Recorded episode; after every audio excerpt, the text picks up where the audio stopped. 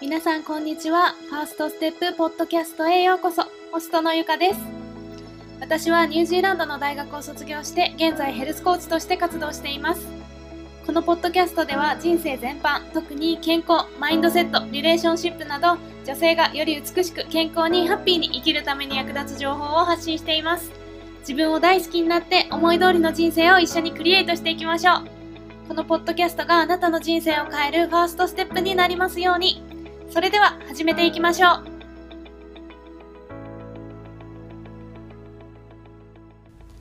はい。では今日は、えっと、他人と自分を比べてしまう時っていうお話をしていきたいと思います。で、まあ、これ人間やったら誰しも経験あると思うんですけど、まあ、誰か周りの人とかあとはまあテレビの人とか誰でもいいんですけど他人と自分をこう比べてしまう時ってありますよね。で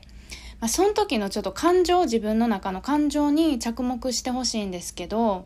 まあ、それがどんな感情なのか。例えば、ただ純粋にあ、羨ましいな、いいな、私もこうなりたいなって思う、そのポジティブな方のエネルギーに行く方なのか、それとも、こう誰かと比べて、あ、自分ってなんてダメなんやろ。うわ、もう自分最悪やって落ち込んで、なんか、あ、もういい。どうせ私なんて、みたいな、やる気がなくなる方こうネガティブになっていく方の感情なのかっていうのをまずはこう見てみてほしいんですね。で結構ネガティブな感情もこう自己卑下とかに行くタイプとあとはもう妬みになっちゃってその相手を攻撃したりする人っているじゃないですか。そういう風になってんのかまずはその例えば誰かと自分を比べてしまった時に、まあ、ちょっと紙に書き出して今どういう感情やろただ純粋に羨ましいそれともなんか他人と比べて落ち込んでるっていうのをまあ見てみてほしいんですね。それでその、まあ、私もすごい過去によく人と比べて落ち込むってことが多くて例えば、えっと、大学受験の時とかもうほんと顕著でしたよね。なんか友達はみんな大学に合格してて第一志望の。でも私は落ちた。もうその時にその他人と自分を比べてすっごい落ち込んで私ってほんまに能力ないんや頭悪いんや勉強できひんねやガーって落ち込んでいって結構私の場合もこうダメになっちゃう方の落ち込みだったんですよ。でもまあそういうことを繰り返しながらすごい思ったのが他人と自分を比べてしまう時って逆にチャンスでそのなんで比べてしまうかっていうとまあ相手が自分が欲しいけど自分が今持ってないものを持ってるから羨ましくなるわけですよね比べて。あいいな私にはないあって落ち込んでいくわけですよね。だからその自分が欲してるものを、まあ、知るいいチャンスなんですよね。なんで、まあ、誰かと自分を比べてしまった時にまず、まあ、それは比べてしまって大丈夫ですし自分の中にそのネガティブな感情落ち込んだりとか妬みっていうのももう出てきてしまってる時はもう仕方ないんであ今なんか落ち込んでるな他人と比べてあ今すごいネガティブになってるな嫉妬してるな自分っていうのをまずは観察してほしいんですね。でその後にそのじゃあなんでその人が羨ましくなるのか。じゃあその人は何を持ってるのか。で私が持ってなくて持ってるものを見つけてほしいんですね。でまあ例えば私もあのもう今はあんまり他人と自分を比べてすっごい落ち込むってことはなくなったんですけど、まあ、純粋に羨ましいって思う時はすごいいっぱいあって例えば最近やったら私 YouTube をよく見るんですけど、まあ、その中でオーストラリアのインフルエンサーの方で、まあ、私が欲しいって思ってるものを全部持ってる。例えば、うんえっと、会社を立ち上げて CEO として成功しててでこう優しい旦那さんがいて子供もいてみたいな。で海の近くに住んでで家も買ってでも本当に私が人生の中では欲しいって思うものを全部持っててそれは純粋になんか羨ましいなって思って落ち込むことは全くなくてすごいポジティブにこう自分の原動力になってるんですよね頑張る。だからすごくいいんですけど例えばなんかよく芸能人の方のこうインスタとかまあなんかヤフーのコメントとかちょっとよくわかんないんですけどそういうところになんかこうネガティブなコメントを書く人っているじゃないですか。例えばなんかブサイクやとかそういうそういうの何て言うんでしたっけ？アンチみたいなコメントを書く人とかいるじゃないですか。でああいうのを見てるとあなんかこの人多分嫉妬してるっていうかその羨ましいが間違った方向に行ってるんやなって思うんですよ。が普通に羨ましいから私も頑張ろうじゃなくてなんかもう全部持ってて、まあ、憎い憎いじゃないけども腹立つってなってるんだと思うんですねそれでなんかそういうアンチコメントを書いたりとかすると思うんですよだからそのまずはそっちのそのネガティブな方に行く前にその一回まあ羨ましいって思ってる自分をまず認めてあげるあの全然人間って他人が羨ましくなるのは当然なんでまず羨ましいって思ってる自分を認めてあげてじゃあその人のどこが羨ましいのか何があるから私はこの人を羨ましいって思ってるんやろうかっていうところにこうまずは気づいてほしいんですね。でまあ一旦それその自分の願いに気づいたらじゃあそれは変えられることなのか自分の努力で変えられることなのか変えられないことなのかっていうのを振り分けてほしいんですね。例えば、まあ、私の場合やったらその今憧れてる人が、うん、例えばこう起業してあの成功してるってなったらそれって自分も、まあ、頑張ればできることじゃないですか。だからそのじゃあ私もそんな風になりたい。じゃあ今何ができるか。例えば、まあ、ビジネスのビジネスの本を読んでみるとか今できることから始めようって言ってこうステップを書き出していくっていうことができると思いますしあとはそうやな。例えばすごい可愛い人がいる。でああんな感じになりたいと思ったら例えばできることやったらお肌をきれいにするとか、まあ、美容院に行って髪の毛をきれいにするとかまあいろいろできることあると思うんですね。でもうん例えば、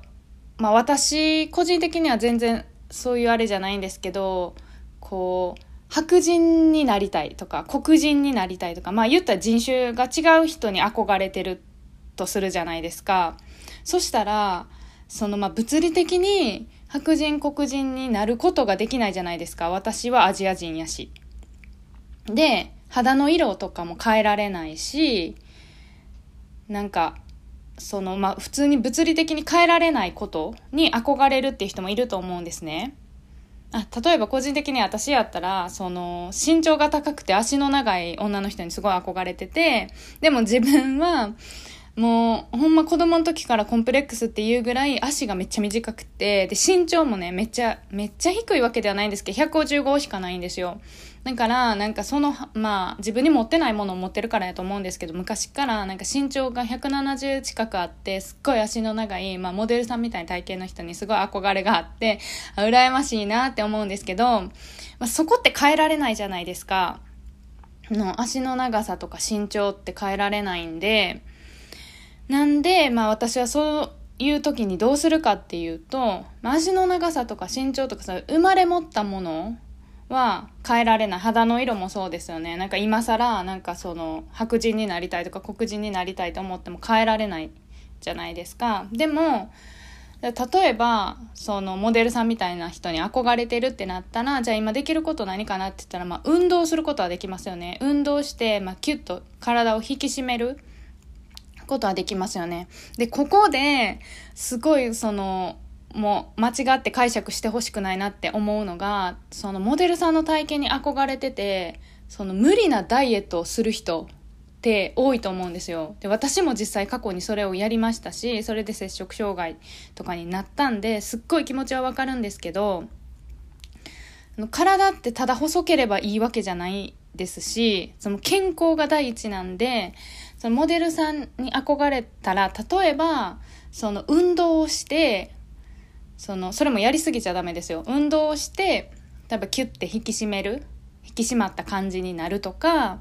あとは、こう、食生活に気をつけて、なるべくクリーンな食事、なんかホールフード、その加工食品とかをなるべく取らずに、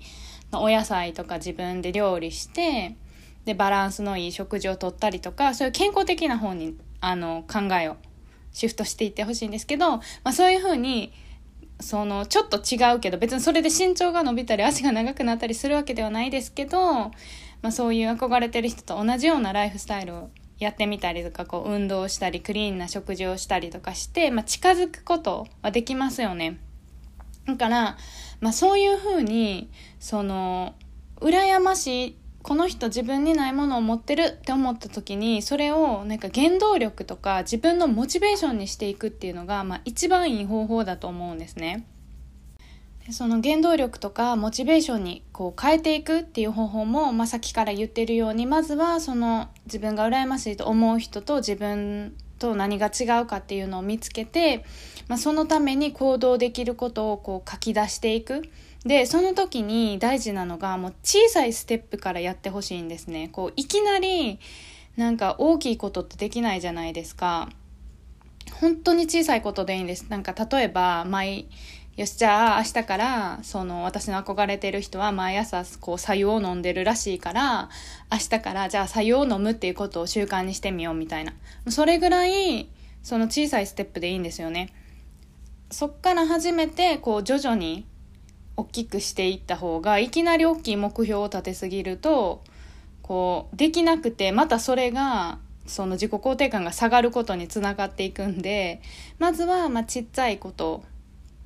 本当にちっちゃいことで大丈夫です。もうさっきも言ったように左右飲むとかなんか読書を5分だけ週に1回してみるとか本当にできそうなところから始めて徐々にやっていくことであ自分でもなんか自分をこう律することができるんやっていう自分で自分をコントロールすることができてるっていう気持ちでその自己肯定感って上がるんで、まあ、そういうふうにやっていってもらえたらいいなって思いますしあとは個人的にすごく私がこう自己肯定感が上がってこうあんまりこう人と自分を比べなくなったのがそのアフォメーションっていうのがあって、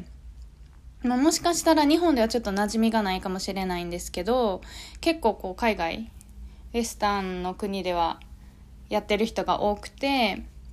まあ、気づいた時とか朝一とかにやるんですけどそのアフォメーションって日本語で言ったら何て言ったらいいんやろうな。こうなんか、まあ、言霊じゃないけど自分で言ってて自分にこう染み込ませるって感じなんですけど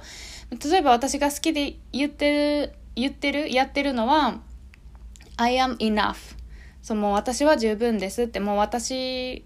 はなんか足りないものはないっていう、まあ、意味なんですけどその I am enough っていうのをこうたまに気づいた時に言ったりとか、あとはこう、アフォメーションの本、本とかもあるんですね。で、それを見て、なんか自分がこの言葉いいなって思ったのを言ってみたりとかして、なんでも、あの、もし興味ある方は、ちょっとそのアファメーションで調べてみてほしいんですけど、これ私が最初に、一番最初にこのアファメーションっていうのを知ったのが、えっと、23歳の時かな、ヨガの、えっと、ティーチャートレーニングに行ってたんですね、大阪の、えっと、ヨガスタジオの。で、まあ、そこでその先生が、その、アファメーション、そのクラスの時に、はい、みんなでこれ言いましょうみたいな感じで、で、その時の言葉が、I am beautiful だったんですよ。で、私はもうその時、もう体重も今より10キロ以上太ってて、でも1ミリたりとも I am beautiful って思ってない時だったんですね。なんですっごい気持ち悪くて、それを言うのが。でももうなんていうのか、心が抵抗してるのがわかるっていう感じで、本当に嫌で嫌で仕方なくて、で、なんかそれをまあ先生に言ったら、なんかゆかはまあじゃあ自己肯定感がすごい低いから、そこから何とかした方がいいって言われて、でまあこの自己肯定感の話とかまた後々別のエピソードでしていきたいと思うんですけど、まあそういう感じで、なんで最初はもしかしたらなんか気持ち悪って思ったりとか、いやいやいや、全然思ってない自分で、もう、I am beautiful って言ってるけど、心の中で、いやいや、私めっちゃ、もう可愛くないし、なんか、全然もう太ってるし、とか思うかもしれないんですよ。私が最初そうだったんで。でも、ほんまにこれってやってるうちに、どんどんなんか、楽しくなってくるじゃないけど、なんかそのやってる自分もおもろいなって思ってきたりとか、そのどんどんなんかそう思えてくるんですね、不思議と。で、まあ、一番おすすめなのは鏡の前でそれを言いながら、まあ、口角を上げるっていうか笑うのがすごいおすすめで、あの、科学的にもこう笑うだけで全然楽しいから笑うとかじゃなくて、ただ口角を上げるだけでそういう幸せホルモンが出るっていうのも言われてますし、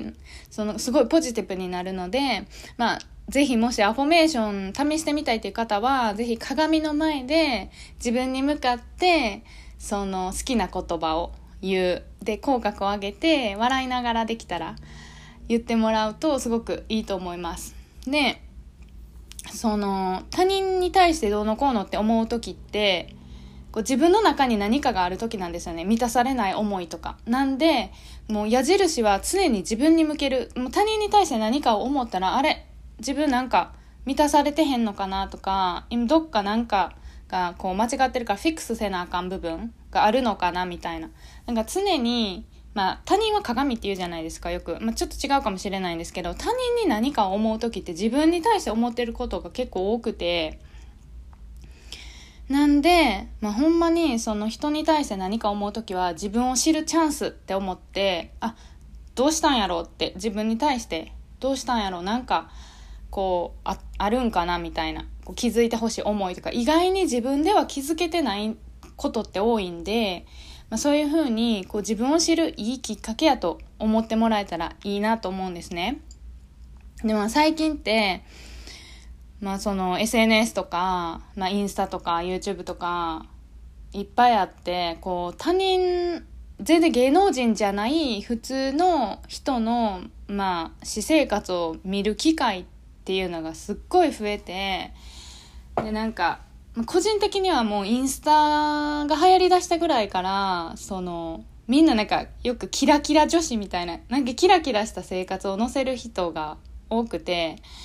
そのあ羨ましいなとかあこの人こんな幸せそうやのに私はなんかいまいちやなみたいな。でこう比べる機会ってすっごい増えたと思うんですよ。私自身もそうですしでもなんかほんまに SNS ってその人のほんま一部分でしかなくてまあいろんな人がいると思うんですけど正直その自分の人生の暗い部分とか闇の部分とかを載せる人って少ないと思うんですねわざわざ。なんか私はこんな辛いこと。でもそれも、それも言ったらなんかメンヘラやとか言われるじゃないですか。なんでなんかこう、どっちかっていうともうこんなに楽しみました、なんか幸せですみたいなのを載せる人が多いと思うんですよ。でも、ほんまにそれってその人の人生の一部でしかなくて、なんか、ほんまどんなに幸せそうに見える人でもこの人全部持ってるなみたいな。もう苦労もなんか辛いことも何もないんやろうなって思うような人でも、なんか実は話を聞いてみたらもうびっくりするぐらいこう辛いことを乗り越えてきてたりとか、いろいろある人がほんまに多くてなんか私も30年31年生きてきてすごいそのいろんな人と交流して思ったのがほんま全部持っててもう何から何まで持ってて全て揃って幸せなんて人一人もいないんですよ。そのそう見えるだけ？でやっぱりみんな辛いことがあっていろんなことを乗り越えて今があってっていう感じなんでほんまにその自分の勘違いですよね。あこの人全部持ってる。もうめっちゃ幸せそうで苦労とかしてないんやろうなみたいなのはほんまに自分の勘違いでみんなほんまにいろいろあります。私自身もいろいろあるしなんかいいこともあれば悪いこともあって多分今これを聞いてくださってる皆さんもなんかいいこともあれば悪いこともあると思うんですよ。でも人生ってほんまにみんなそうやからなんかどんなによく見える人でもいろいろ抱えてますほんまに。なんでもうその一部を見てそのああって自分と比べて思う必要とかも全くないですしで人生の輝く時期とかその、まあ、暗い闇の時期とかいっぱいあると思うんですけどもほんまに輝く時期とかあと輝き方もう人それぞれでなんかついやっぱり例えば同い年とかなんか同じようなコミュニティに属してる人ってなんか同じステージにいると思いがちじゃないですか。でも全然もうもう生まれた瞬間からもそのなんやろステージって違うんですよ。例えばその年を重ねるスピードは一緒やったとしても人生経験とかの経験量とかなんかこう自分の身に巻き起こったポジティブなことネガティブなこととかの量とかもいくら同い年やったとしても全然違うんですね。だからもうその時点でステージ違うんですよ。だからもう比べるのもなんて言うんやろ。そのついね比べてしまいがちなんですよね。同じような年やと。こう同じような都市とか例えば同じ国の人とかこう、まあ、属してるところが一緒やとついつい比べてしまいがちなんですけどほんまにもうさっきも言ったように輝く時期も輝き方もほんまに人それぞれ違うんで全然こう比べる必要ないんですね他の人とステージが違うから。なんで、まあ、比べる時はじゃあどうしたらまあ比べなくていいんですけどその人と比べてあーってなる時どうしたらいいかっていうとそう過去の自分と比べるんですねでも自分は常にこう同じじゃないですかその状況ステージが。なんで、まあ、例えば別にその、まあ、1年前の自分と比べるとか5年前10年前って比べていってもいいんですけど絶対過去の自分からすると今の自分って成長してるんですよ何かしらなんかどっかは絶対成長してるんですねでまあ成長してないって思ったとしても絶対その分の例えば1年前の自分やったら1年間の経験値が積まれてるわけじゃないですか。だからもう確実にもう成長してる以外、まあありえないんですよ。なんで、その、比べる時は常にもう過去の自分と比べる。過去の自分と比べて、あ、自分こういうところが成長したなとか、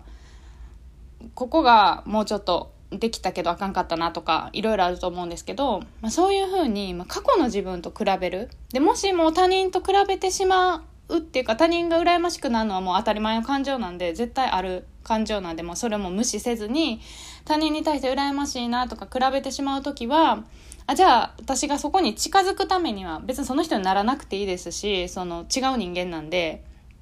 100%その人になることはできないんですけど、